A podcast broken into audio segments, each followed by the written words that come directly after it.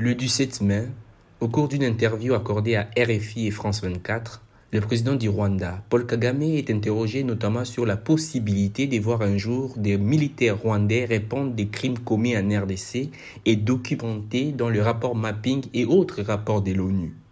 Sa réponse soulève une vague d'indignation en RDC, poussant le président congolais Félix Tshisekedi à réagir pour rassurer la population. Comment comprendre cette chaîne de réactions dans les pays?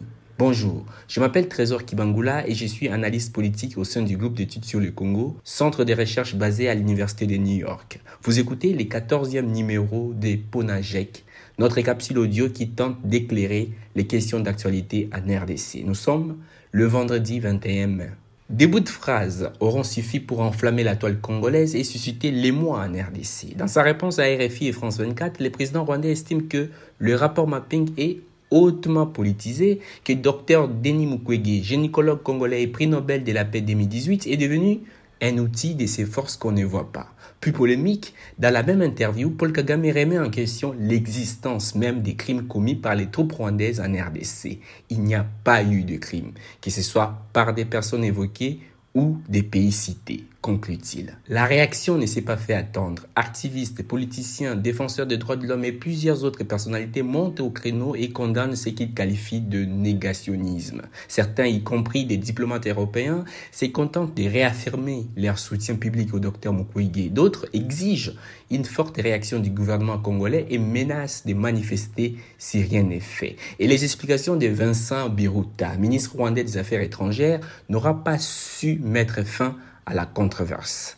La situation est d'autant plus embarrassante que dans la même journée, Félix Tshisekedi, qui préside cette année l'Union africaine, s'est affiché détendu aux côtés de son frère, comme il appelle, Paul Kagame, à Paris. Plusieurs raisons expliquent l'indignation en RDC. D'abord, l'histoire récente des conflits violents dans l'Est et les rôles troubles que le Rwanda y a souvent joué. Ce pays a aidé à porter au pouvoir le 17 mai 1997 Laurent Désiré Kabila à l'issue d'une campagne militaire victorieuse. Le Rwanda s'est ensuite retourné contre Laurent Désiré Kabila et a depuis soutenu plusieurs rébellions et groupes armés responsables de nombreuses tueries, le RCD, le CNDP, le M23. Alors, le Rwanda et Paul Kagame et son président sont donc perçus comme à l'origine des violences qui ont déjà coûté la vie à des dizaines de milliers de personnes en RDC. Il y a ensuite la fierté nationale d'un passé idéalisé d'un grand Congo, Zaïre à l'époque, les temps où le Congo dominait la politique et l'économie régionale. Ainsi,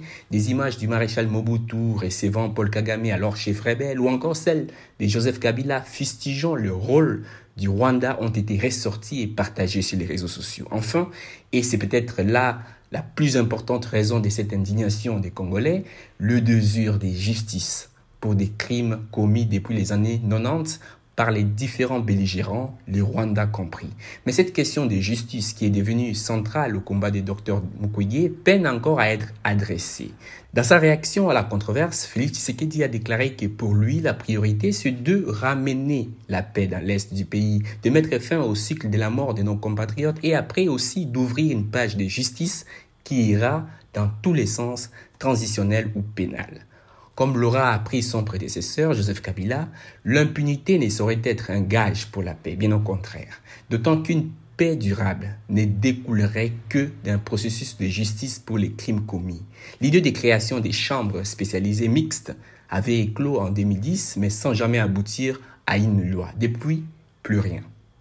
N'hésitez pas à rejoindre notre fil WhatsApp en envoyant GEC au plus 243 894 110 542 pour recevoir directement Ponajek chaque vendredi sur votre téléphone. À bientôt.